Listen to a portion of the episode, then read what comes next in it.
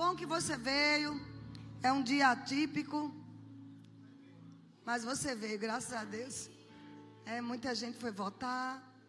Mas que bom que você veio. Então, amados, é, já preguei no primeiro culto. É, se você ouviu, você vai ouvir de novo. Mas Paulo disse que é segurança a gente ouvir sempre as mesmas coisas. Amém? Estamos num dia histórico, um dia notável. E não tem coisa melhor do que a gente depender da palavra de Deus, da instrução do Espírito Santo. Talvez se você chegou aqui dizendo, ah, mas Deus não tem nada a ver com a política. Ele tem tudo a ver. É ignorância nossa achar que o crente, o cristão, não tem que ver com a política. Por causa disso que nós tivemos décadas e décadas, né, isso não só no Brasil, mas no mundo inteiro, de o diabo controlando a sociedade. Porque o cristão se isentou, mas chegou a hora, amados, do cristão se levantar com a voz que Deus deu e procurar assumir o lugar de autoridade que o Senhor pagou um preço tão alto para nós. Quando eu falo esse lugar, não é só política, mas em todas as esferas. Né? Não só no governo, mas na educação, na família, na religião. A religião sair das quatro paredes, porque por muitos anos, ah, não, como crente vamos ficar só orando. Não, não é só orar.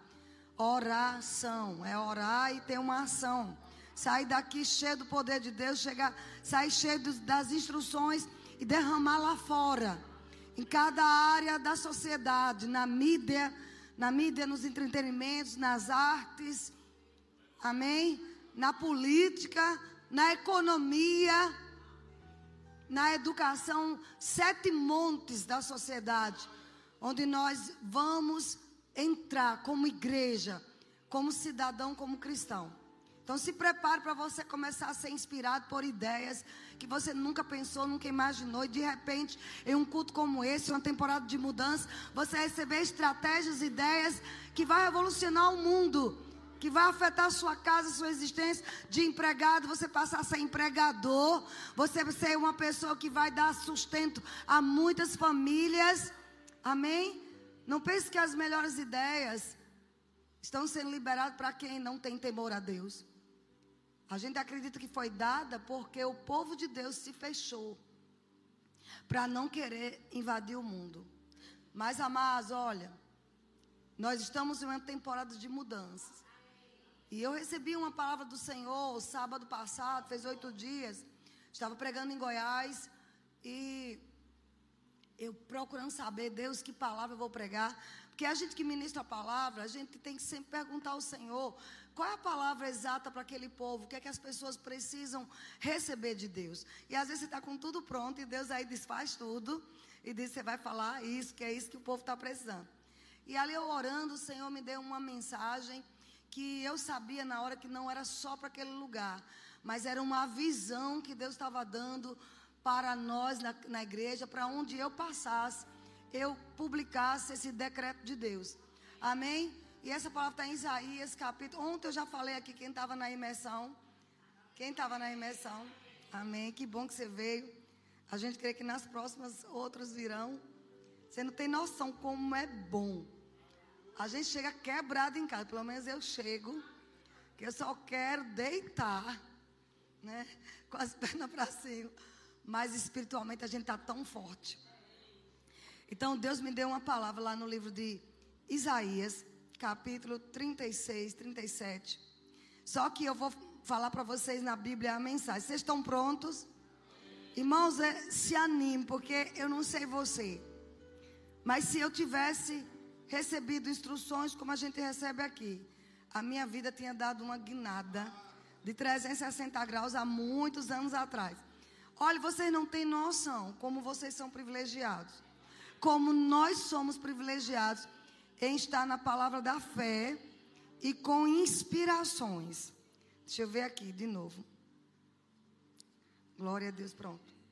28, 29, Isaías 37, 28 e 29. Essa semana a gente teve a honra de hospedar o nosso apóstolo e toda a sua família, né? E interessante que na sexta de manhã, quando a gente ia tomar café, Ele chegou e disse assim: Ô oh, Vânia, você tem saudade do Dom Pedro? Aí eu, pastor, eu nem lembro. Mas passou um filme na minha cabeça. O Dom Pedro, né? Nilberto está aqui, ele sabe. Era onde nós morávamos. Eu morei por. Desde os oito anos de idade, eu morei lá. Né? Naquele tempo, saí de, uma, de um cômodo de dois quartos, né? quarto e sala que dormíamos no chão, para ir para uma casa de conjunto de Coab, com dois quartos, cozinha e sala. Era assim uma riqueza sobrenatural. Só que a gente ficou empacado ali por muitos anos. E até mesmo depois de casada, né, fomos morar em outro lugar e depois voltamos, compramos aquela casa e ficamos. Olha a visão pequena, medíocre que meu marido e eu tínhamos. Eu disse, pastor, eu nem lembro pastor, ele caca, que ele começou a rir. Ele tem aquelas gargalhadas bem. Quem conhece o apóstolo Deus sabe. Eu disse, aí mais veio um filme na minha cabeça. Sabe, que até a gente tinha uma certa condição. Poderíamos financiar um, um lugar melhor na Zona Sul. Mas nós não tínhamos visão. Nós não tínhamos uma mente, uma mentalidade de filho de Deus, de herdeiro. Vocês estão entendendo? E às vezes porque. E eu não estou ocupando ninguém, a culpa era nossa. Nós não tínhamos acesso a tantas revelações como vocês têm aqui. Nós não tínhamos, é, vamos dizer assim, instruções acerca dessa área que nós podíamos prosperar, crescer. Então, na nossa cabeça era muito distante sair daquele bairro, sair daquela, daquela casa. Por mais que a gente teve, fez uma reforma na casa, mas uma reforma que passou anos e nós não conseguimos concluir. Então, por que eu estou falando isso? Porque há uma necessidade, mas da gente pegar as instruções que Deus tem nos dado nessa temporada de mudanças e não considerar como comum. Ah, de novo, uma palavra profética. É de novo, porque Deus te ama e quer, sabe, tirar você da mentalidade de deserto em todas as áreas. Você vai sair daqui entendendo que você foi feito filho de Deus para você dominar. Aonde você entrar, você ter o controle por causa do Deus que você serve. Se recusar, sabe, a ser um zero à esquerda, não importa onde você nasceu. E essa palavra que Deus me deu sábado era a conferência de mulheres. Mas, gente, foi um reboliço lá. Sabe? Estava eu e Rossana Lira lá. E eu vou te dizer, eu disse não, esse, o meu povo precisa ouvir isso. Porque lá foi, não foi filmado, que era ingresso pago, não podia liberar. No verso 28 e 29, Isaías 37, verso 28 e 29, você vê uma resposta de Deus a uma situação onde o rei da Assíria, que se achava forte e poderoso, chamado Senaquaribe, junto com seu comandante, que era muito respeitado naqueles dias e temido, que era Rabsaque. Eles estavam agora querendo invadir Judá e Jerusalém. Tomar tudo. Se você ver o contexto depois, você vai ver que até por um tempo é, Ezequias cedeu, dando até as portas do templo, o ouro das portas do templo. Mas você vai ver agora ele afrontando de forma assim absurda, sem nenhum respeito ao povo, a Deus, a ninguém. E ele dizia assim: vocês pensam o quê? O Egito era mais potente que vocês. E nós destruímos o Egito. Nós fizemos secar o, rei, o rio do Egito. Nós destruímos todo. Aí começa a citar o nome dos reinos. E eles tinham os deuses deles. E nós derrubamos todos os deuses. Quem é o seu Deus? Afrontando, inclusive falando em judaico, para o povo também ouvir. Isso trouxe medo ao rei Ezequias. Mas, queridos, Ezequias tomou uma posição, que é o que nós devemos tomar quando nós recebermos qualquer afronta, e ao mesmo tempo saber, sabendo as promessas que temos de Deus. Ezequias foi orar. E Ezequias começou a citar as promessas de Deus, desde lá do início, desde Abraão. E é isso que a gente precisa fazer quando vem uma ameaça. E após ele fazer essa oração, daqui a pouco eu mostro. O profeta Isaías, que estava em casa. Porque a Bíblia diz que Deus ouviu a oração de Ezequias. E o profeta Isaías, tão distante, foi tocado por Deus para trazer a resposta. E aqui vai uma revelação gloriosa para nós.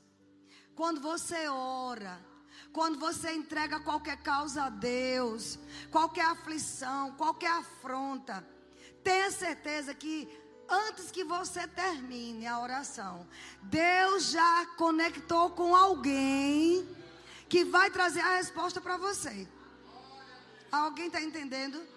Deus já falou de você pelas costas. Como assim? Você está falando com o Senhor e o Senhor já movendo-se na rede de contatos que Ele tem. Sabia que Deus ele sabe muito bem fazer network, ele sabe com quem falar do seu nome, ele sabe como soprar sua empresa, o nome da tua empresa, o teu nome, a tua situação para as pessoas certas. Isaías veio com a resposta. Você se alegra com isso? E a resposta que Ezequias precisava, que o povo de Deus precisava, está aqui nesse versículo. Estão comigo? Vou ter que correr um pouquinho. Verso 28 e 29 ele disse: Olha, conheço sua arrogância. A resposta para o rei da Síria. Suas idas e vindas como invasor. Sabe o que é idas e vindas? Aquela doença que vai e volta quando você pensa que está curada, ela volta de novo. Quando aquela, aquele problema financeiro que você pensou que superou, paguei todas as dívidas, daqui a pouco acontece algo para pegar aquele dinheiro que você guardou. Já teve períodos na minha vida assim que eu já dizia, hum, eu não posso nem guardar porque eu sei que vai acontecer alguma coisa. Quem já passou por isso? Você está planejando algo, guardou um dinheirinho, fez uma poupança, de repente aparece algo para roubar tudo que você guardou. Essas idas e vindas do invasor, do diabo, daquele que te rouba, mata e destrói, tem fim hoje. Se você crê e agarrar. Eu não quero mais que apenas você escute. Eu quero que você ouça. Que entre no seu espírito. Que traga uma renovação na sua mente. Amém. Essas indas e vindas, ele diz assim: como invasor, e seus acessos de raiva contra mim. Preste atenção. Não disse que era acessos de raiva contra Ezequias. Deus está falando a mesma coisa que Jesus falou lá em Atos. Quando Saulo estava querendo prender os cristãos, recebeu cartas e no caminho de Damasco encontrou-se com uma luz forte. Se deparou com uma voz dizendo: Saulo, Saulo, por que me persegues? Em nenhum momento Saulo achava que estava perseguindo Deus. Ele estava perseguindo a igreja. Mas Deus toma a nossa causa. Alguém está entendendo? O que vem contra nós, amados, o que vem contra você, se você estiver certo, saiba que Deus vai se vingar. Sabe, não adianta querer mexer com nossos filhos, mexer com a igreja, mexer com a nação. Hoje é um dia que você tem que aprender a votar certo. Eu não vou dizer em quem você votar, mas você precisa saber que o futuro do Brasil está nas nossas mãos. Nós não somos partidários. Mas nós somos cidadãos que temos que instruir o nosso povo a voltar por aquele, naqueles que estão bem próximo da palavra. Meu amigo, se você é um cristão, desculpa eu abrir esse parênteses. E você vota em alguém que na sua cartilha, plataforma de trabalho, tem leis a favor do aborto, você vai prestar conta a Deus. Como você vai poder orar por alguém para que? Como você vai poder querer justiça de homicídio se você mata uma criança indefesa? Se você está votando em quem aceita isso. Se você aceita, amado, leis que pode, a criança pode ser erotizada, você vai dar conta. Porque quando seu filhinho chegar em casa e mamãe, eu não sei se eu sou uma mulher. E você, como crente, vai dizer o quê? Mas você teve culpa. Só um parênteses e eu vou fechar. Amém? Vamos ter cuidado com o que a gente está voltando. Não é uma carinha bonita, não é, sabe? Não tem nada a ver com isso. É com que princípios está norteando sua plataforma. Amém? Mas por que eu estou falando isso? Vamos lá. Sabe que nenhum culto é igual ao outro? Mesmo tendo a mesma mensagem, mas sai de duas formas. E ele disse: Suas idas e vindas como invasor. Seus acessos de raiva contra mim.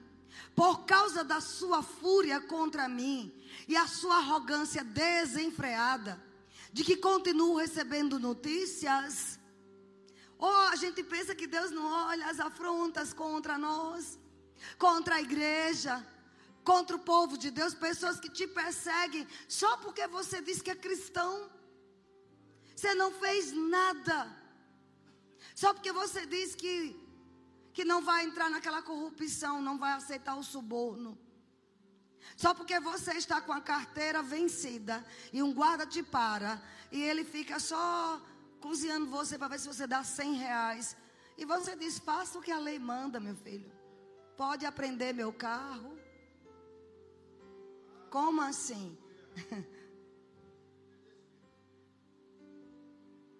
Temos que andar nos princípios da palavra. Amém? Isso vai trazer perseguição. Aí ele diz assim: Eu vou pôr um gancho no seu nariz. Eu fico imaginando um anzol no nariz de uma pessoa, como não dói, como não é incômodo. Pois é isso mesmo que Deus está dizendo. Eu vou pôr um anzol no nariz daqueles que blasfemam contra a minha palavra. Mas ainda não é a palavra que Deus me deu, não. Ele diz assim: Por causa da sua fúria, vou pôr um e um freio na sua boca. Vou mostrar a você. Diga, Deus vai me mostrar de novo, Deus vai me mostrar. Eu vou mostrar a você quem é que manda. Meu Deus. Alguém entendeu isso? Deus está dizendo hoje: Eu vou mostrar a você quem é que manda. Quem é que manda na casa de um crente? Quem é que manda na empresa de um cristão? Quem é que manda na nossa saúde? Quem é que manda nas suas células? Quem é que manda no seu sangue? Quem é que manda na sua próstata, homem? Quem é que manda no seu aparelho circulatório? É para todas as áreas da nossa vida essa palavra. Deus está dizendo profeticamente: não é para você ter medo. Eu vou mostrar quem é que manda aqui. Aleluia. Você se alegrou com essa palavra? Eu vou mostrar quem manda na economia. Eu vou acabar com essas idas e vindas do inferno. Esse, essa doença que nunca cessa, esse problema financeiro que nunca acaba, eu vou mostrar a você quem é que manda. Chegou a hora da gente, como cristão, amado, receber essas palavras proféticas e ainda dizer assim: vou fazer você dar meia volta, dizendo para o inferno, dizendo para a Síria, vou fazer você dar meia volta e voltar para o lugar de onde veio. Essa doença. Quantas pessoas dizem assim: não sei como eu peguei essa doença. Meu Deus, como foi que apareceu isso? Não importa como chegou. Mas Deus está dizendo: vou mandar de volta do lugar que, que veio. De onde veio, ela vai ter que voltar. Sabe, eu não sei você, mas já passei por situação de dívida que eu botava a mão na cabeça. Raimundo e eu colocávamos e dizia assim: Como foi que a gente entrou nisso? A gente olha, não vê nada, não compramos nada. Como foi isso? E o Senhor falar para nós: não olhe como veio. Só preste atenção como é que você vai sair. Irmãos, a gente é crente, não, não nos movemos pelo natural. Nós nos movemos pelo sobrenatural. E o sobrenatural não se explica, apenas crer, apenas tomar posse. Porque eu nunca vou explicar como foi, queridos, que um peixe entrou na. Que, que, que, que Jonas entrou na barriga de um peixe. Eu nunca vou explicar como uma virgem deu à luz. Não foi cesariana, não. E ela continuou virgem.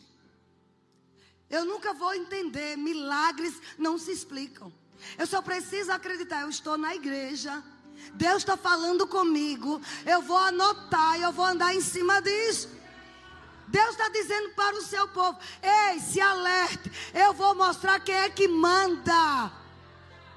Quem é que manda no meu povo. Não é para a gente ter medo do futuro em nada. Quem é que manda? Quem é que dá as ideias? Sabe, queridos? E no versículo 33, 35, ele diz assim: Finalmente, este é o veredito do eterno, o decreto do eterno.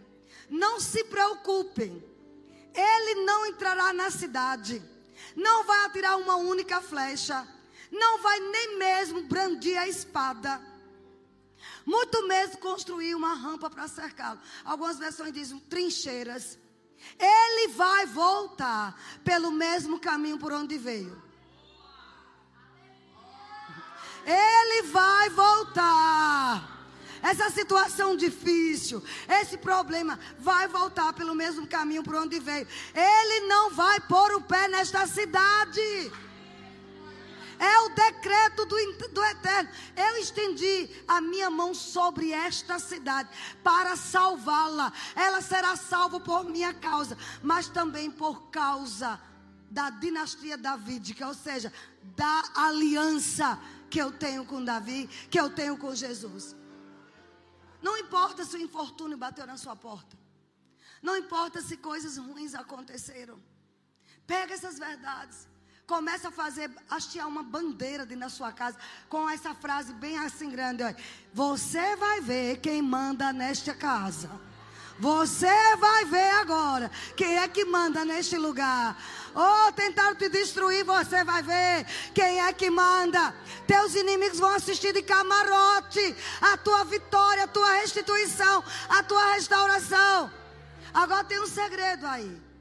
Como foi que Deus recebeu essa instrução? Porque você vai ver que em uma noite, um anjo só destruiu 185 mil assírios. Um anjo só. Quantos anjos precisarem para Deus nos proteger, nos defender, Ele vai enviar. Uma cidade inteira corrupta foi destruída por um anjo só. Não é para ter medo de nada. Você orou, descansa. Agora tem um detalhe: como foi que ele conseguiu isso? Alguns capítulos antes, você vai ver. No capítulo 37, logo no início, quando ouviu o relato Ezequias rasgou a própria veste, se vestiu de pano de saco e entrou no santuário. Ou seja, ele orou, amados. Ele foi orar. E a Bíblia diz que ele apresentou aquelas afrontas a Deus. Ele apresentou em oração, lá no capítulo 37, verso 14. No verso de 15 diz: e orou o Senhor dizendo. Ele começou a lembrar as promessas de Deus. Ah, mas chegou a hora da gente passar a orar mais. Oração é dependência. Quando eu não oro, eu estou dizendo, eu consigo resolver. Aí a coisa fica mais difícil, mais complicada. Como cristão, oração é como respiração. Quando você ora, quando você tira tempo para falar com o Senhor, tira os primeiros minutos do dia para dizer: Deus, eu dependo de ti. Vai vir instruções fresquinhas para o seu trabalho, para os seus negócios, para aquela criação daquele filho. Vocês estão entendendo? Quando nós oramos, amados, nós entramos no modo possibilidades sobrenaturais. Nós entramos nesse modo. E ele orou, e aqui diz, preste atenção, ele diz assim: inclina ao Senhor e ouve, abre o Senhor os olhos e vê. E quando depois que ele orou, lá no versículo 21, diz assim: Então Isaías, filho de Amós, foi dizer a Ezequias: Assim diz o Senhor, visto que me pediste acerca de Senaquaribe, da Síria. Esta é a palavra que o Senhor falou a respeito dele. E aí ele começa a dizer: depois que Ezequias orou, se humilhou diante de Deus, foi quando veio a palavra profética. Foi quando veio a instrução. Sabe, se o meu povo que se chama pelo meu nome se humilhar e orar, se converter dos seus maus caminhos, se colocar como intercessor na brecha, ele diz: Eu ouvirei do céu, eu perdoarei os seus pecados e eu saro esta terra. Ah, mas nós precisamos ter autorresponsabilidade na nossa casa como crente, na nossa empresa, nos nossos negócios, na nossa cidade, nossa nação. Não podemos aceitar um país com mais de 50% de cristãos e ver não, não, não diminuir a criminalidade. Não podemos aceitar, sabe, ver tantas doenças mortais se avolumando quando nós temos o poder de Deus. Tem algo errado. Nós precisamos dizer para a doença, ela precisa saber quem é que manda. Quem tem a palavra final nesse diagnóstico? Quem tem a palavra final no seu extrato bancário? Existem coisas que, por mais que planejemos, por mais que sejamos cuidadosos, vai fugir do nosso controle. E quando a gente decide confiar em Deus, porque oração é confiança. Vocês estão entendendo? E essa coisa de oração, ama, tem que ser perpetuada nas igrejas. Como cristão, não podemos ter o desprazer de deixar de orar. Uma vez um homem chamado Bill Hybels, ele escreveu um livro dizendo assim: Estou ocupado demais para não orar. Alguém entendeu? Para deixar de orar. Quanto mais ocupação, mais oração. Quanto mais Deus te dá responsabilidades, mais oração. Parece que está perdendo tempo.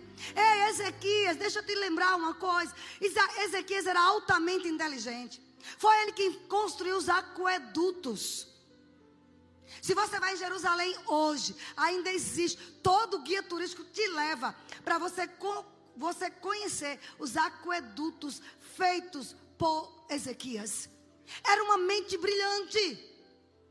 Naqueles quase 3 mil anos atrás, um homem construiu uma engenharia daquela. Você fica bobo de ver como, meu Deus, sem tecnologia, sem computadores, sem o que nós temos hoje, esse homem construía aquilo. Uma obra de engenharia fantástica. A inteligência que veio da unção. Mas ainda assim, amados, ele sabia que se ele não dependesse de Deus, tudo ia por água abaixo ele estaria perdido, fadado à, à escravidão, junto com Judá e Jerusalém. Mas ele lembrou do Senhor. Ele foi até o templo, ele abriu a carta de afronta. Eu não sei qual é o e-mail que está te afrontando. Eu não sei qual é o WhatsApp que está te afrontando. Eu não sei você, mas eu já passei por isso. Afrontas pelo WhatsApp, afrontas pelo Instagram. Sabe o que eu fazia? Senhor está aqui, ó, o Senhor está vendo. Porque quando Isaías chegou para dizer o recado, disse: O Senhor manda dizer que leu as suas notícias. Que está lendo as notícias que mandaram para você. Cartas desaforadas, indo para um rei, para intimidar. Sabe aquelas notícias que chegam até teus ouvidos para te intimidar? Pois é hora de você se levantar, dar uma de doido, porque crente é doido mesmo, muitas vezes, e vai dizer: Ei, você vai ver quem é que manda aqui. Eu vou mostrar a você quem é que manda na minha vida. Eu duvido o diabo ir lá até Deus. Ele não vai. Você tem acesso a Deus, mas ele não. Eu vou mostrar. É preciso na igreja voltar aquele tempo que orava agora e a resposta vinha imediatamente. A gente tem que voltar esse tempo. Não mexe com ele, não, porque está mexendo com Deus. Não mexe com aquele homem, não, porque está mexendo com Deus. Não mexe com aquela mulher, não. Essas afrontas vão ter que cair. Sabe por quê? Porque Deus quer mostrar a você quem é que manda. Quem é que manda na sua saúde? Ah, o médico disse que vai, que vai morrer. Pois eu vou dar mais 15 anos. Eu vou dar mais 30 anos. Quem é o autor da vida? E amados, esse princípio de oração, desde quando Deus levantou o primeiro sacerdote chamado Arão, ele disse o que era para fazer, para apresentar diante dele. Quero que você vá em Êxodo capítulo 30. Vocês estão aprendendo alguma coisa? Sabe, queridos, eu não quero que você, diante de Deus, eu não quero que você fique assim, ah, que palavra boa. Não, eu quero que tenha resultados na sua vida. Eu quero que você saia daqui com resultados visíveis, tangíveis, onde todo vai dizer, rapaz, tem alguma coisa estranha naquele homem, naquela mulher. Em Êxodo capítulo 30, verso 7, aqui está um princípio de oração. Não podemos ver o domínio do Senhor em nossa vida, na sociedade. Porque eu volto a dizer, eu não morrerei sem ver, amados. Eu não vou passar por essa geração sem ver. Homens e mulheres se levantando como autoridades em todas as esferas da sociedade. O melhor cirurgião é um crente cheio do Espírito. O melhor juiz, o melhor advogado é um crente que ora em línguas antes. O melhor empresário, empreendedor, o que toca vira ouro. Que história é essa de ímpio receber o título quando tudo que toca vira ouro? Não, quem tem que tocar e virar ouro é você. É você e eu que temos a unção. Agora, oração, orar e agir. Não é ficar, estou orando, estou orando, não. Você vai orar e vai sair. Olha, começou essa coisa de oração. Moisés, lá em Êxodo 37, diz assim: Arão queimará sobre ele o incenso aromático, sobre o altar. Havia o altar, vocês viram, a, quando a gente começou a temporada de mudança, a gente botou uma arca, colocou lá o altar do sacrifício. Arão queimará sobre ele o incenso aromático.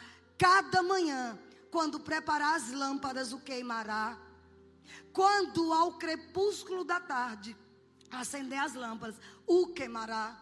Será incenso contínuo perante o Senhor pelas vossas gerações. Esse incenso aqui na nova aliança hoje, não é você entrar numa casa de incenso e comprar incenso e botar na sua casa, não. O mundo fica imitando, porque o incenso hoje são as orações dos santos. Está em Apocalipse que o incenso sobe as narinas de Deus. E hoje a, a nossa oração é o cheiro que chega a Deus. Será que Deus nessa manhã sentiu o seu cheiro? Você já orou hoje? E olha o que diz: como é que faria esse incenso? Você vê como o diabo tenta imitar tudo. É as lojas com incenso aceso, é casas com incenso aceso. Não, amado. Tua casa, quando o povo chegar, vai sentir um cheiro. Que cheiro é esse? Cheiro de oração. Tua empresa tem que ter cheiro de oração. Teu corpo tem que ter cheiro de oração. Porque, olha, havia 11, 11 plantas que Deus mandou fazer o incenso. Verso 34, 36, Êxodo 30. Disse mais o Senhor a Moisés: Toma substância odoríferas, ou seja, ou seja, que tenha cheiro bom estoraque, ônica e gálbano. Estes aromatas com incenso puro, cada um de igual peso. E distos farás incenso, perfume, segundo a arte do perfumista, temperado com sal, puro e santo. Uma parte dele reduzirá a pó e o porás diante do testemunho, na tenda da congregação, onde me avistarei contigo. Será para vós outros, Santíssimo. Verso 37. Porém, o incenso que fareis Segundo a composição deste, não fareis para vós mesmos, santo será para o Senhor. Quem fizer tal como este para o cheirar, será eliminado do seu povo. Quem fizer uma imitação, tinha que ser segundo as ervas. Preste atenção. Dez eram onze ervas. Dez tinham um cheiro maravilhoso. Depois você pode estudar com calma em casa. Mas tinha uma que era um odor horrível. Tinha um cheiro de podre. Como pode Deus escolher dez com mais uma podre? Porque quando o sacerdote pegasse aquelas dez, amassasse e misturar aquela, aquela que tinha um cheiro ruim, ao misturar, aquele cheiro saía. E ficava só um, só um só cheiro. Um cheiro perfumado. É um protótipo da igreja. Onde chega alguém cheirando mal por causa do pecado. Aonde chega os ex de tudo. Eis isso, eis aquilo, né? E de repente entra no meio do corpo de Cristo. O perfume que já exala de nós faz com que cubra aquele mau cheiro. Vocês estão entendendo? Sempre vai ter uma, uma planta podre para a gente ir lá buscar e trazer para o nosso meio. E talvez você diga, Vânia, por que 11? Por que não 12? Tudo em Israel era 12, 24 ou 7. Por que não 12? Porque quando o sacerdote pegava e amassava aquelas plantas para sair o cheiro para formar o incenso,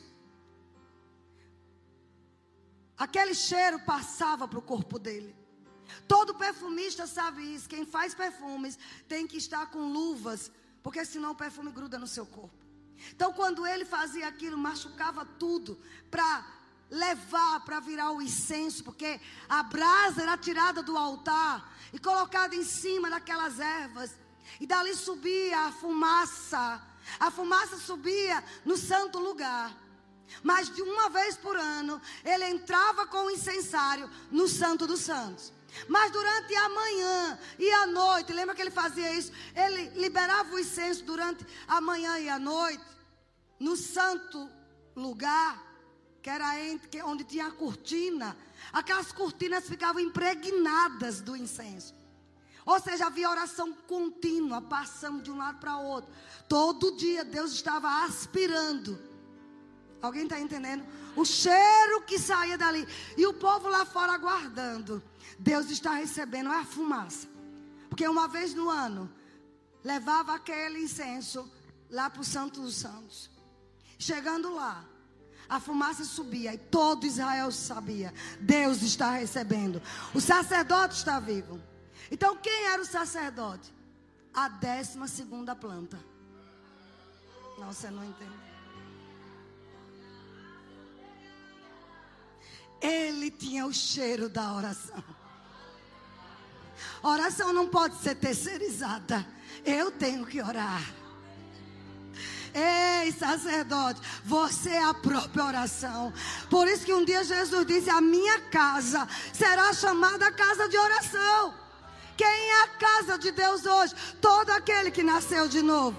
Todo aquele que recebeu Jesus é a casa dele. A nossa casa é casa de oração. Você tem que orar para votar. Você tem que orar para ir trabalhar. Você tem que orar pelos seus filhos. Você tem que orar nas suas finanças. Você tem que orar pela sua saúde. Não entregue a nação ao diabo. Nós temos que orar pela nossa nação. Não diga que você não faz parte disso. Nós fazemos parte sim, amado. Por muitos anos eu mesma fui enganada, alheia à política, mas a revelação chegou. Você precisa ter a consciência eu preciso, todos os dias, liberar esse incenso. Alguém está entendendo? Não são, o incenso não são longas orações, é oração sincera. Irmãos, não dependa de você mesmo. Talvez você diga, Vânia, mas eu não tenho esse hábito. Deixa eu lhe dizer. Todos dizem que um hábito se adquire em 21 dias. Mas uma cultura modelada um aspecto cultural de uma cidade em três anos. Jesus usou o princípio de três anos para mudar aqueles homens de, de brabo, de sonegador de impostos, de isso daquilo. Pode olhar a racinha. Doutor Augusto Cury diz que se, dentre todos os doze, o mais capaz foi o que traiu, era Judas. Todos foram improváveis. Mas em três anos eles foram mudados. Eles revolucionaram o mundo. Atos em Atos dos Apóstolos está escrito lá assim. Chegaram aqui aquele que, aqueles que transtornaram o mundo. O povo aí fora tem que dizer: chegou aqui. Uma que transtorna o mundo. Que muda os paradigmas. Você vai ser aquele que vai transtornar a sua família. sabe, com paradigmas de Cristo. Três anos, não tenha paciência com você mesmo. Não se apresse tanto, não. Poxa, eu estou me esforçando tanto para mudar as coisas. Três anos, espere três anos a partir de hoje. Comece a se planejar para daqui a três anos você ter uma liberdade financeira, sei lá, para ter um corpo mais saudável, para ver toda a sua família restituída, salva. Tenha paciência. Ah, você adulterou e quer o perdão dessa mulher imediato. Tenha paciência, pelo menos três anos. Para mudar uma mentalidade. Voltemos a orar. Voltemos a orar. Oração é como uma arma apontada para o inferno. Quando você ora, Ele não quer ouvir eloquência. Ele quer ouvir que você conhece a palavra dele, o caráter dele. Quando você ora, você está dizendo: Satanás, estou frustrando teus planos. Amém. Você pode ficar de pé se puder. Louvado seja o nome do Senhor. E depois que Ezequias orou, foi depois da oração, foi depois de pegar a carta de afronta. Quantas afrontas você tem recebido? Você é um fracassado. Você não tem jeito. Você nasceu mesmo para não ter nada. É a ovelha negra da família. Você está perdendo tua vida indo para a igreja. Você deixou de ganhar aquele dinheiro porque não quis assinar aquele documento comprometedor? Você é bestalhado mesmo. Pois você chegou a hora de você dizer: corruptos, diabo, sonegadores, manipuladores, doença, miséria, escassez, contendas, brigas. Hoje, agora, eu vou mostrar a você quem é que manda.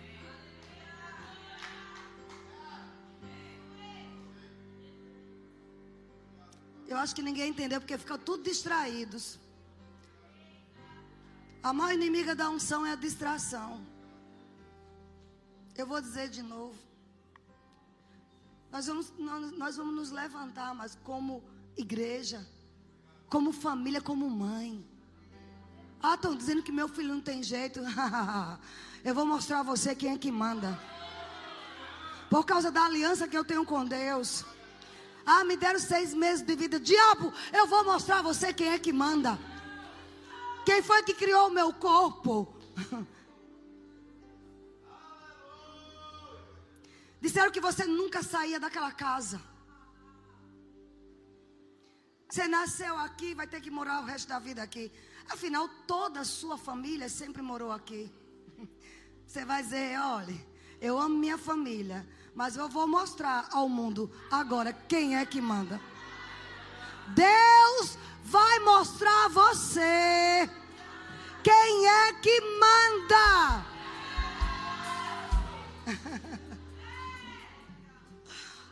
em alguma área você tem sido desafiado. Volto a dizer, essa palavra não é só para política. Coincidiu de ser um dia histórico em nossa nação. Mas não é só para isso, é para todas as áreas. Quando dizer vai fechar a igreja, vai não, diabo. Eu vou mostrar a você quem é que manda. Seu ministério não tem mais jeito. Você caiu. E o Senhor está dizendo: você se arrependeu. Pois você se arrependeu. Eu vou mostrar agora quem é que manda. Quem foi que te ungiu? Quem foi que te levantou? Quem foi que te deu aquele diploma? Viu, Juan? Deus está dizendo: Eu vou mostrar a você quem é que manda.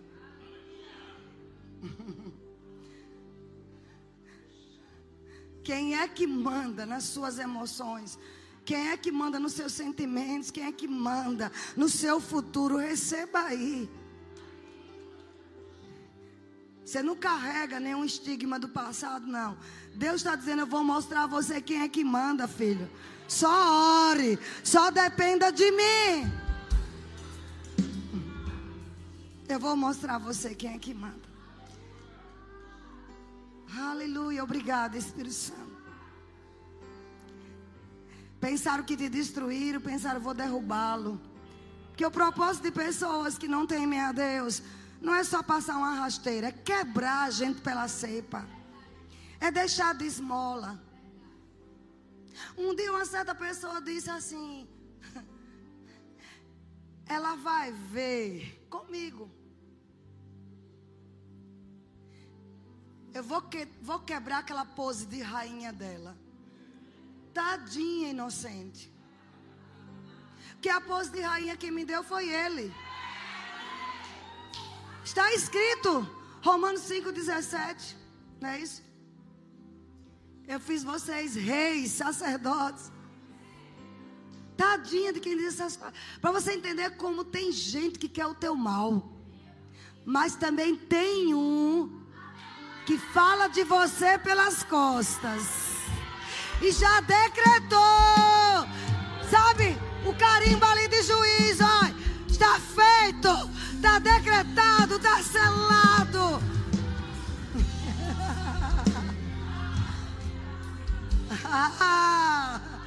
é tão bom conhecer a palavra, queridos. Você foi abençoado.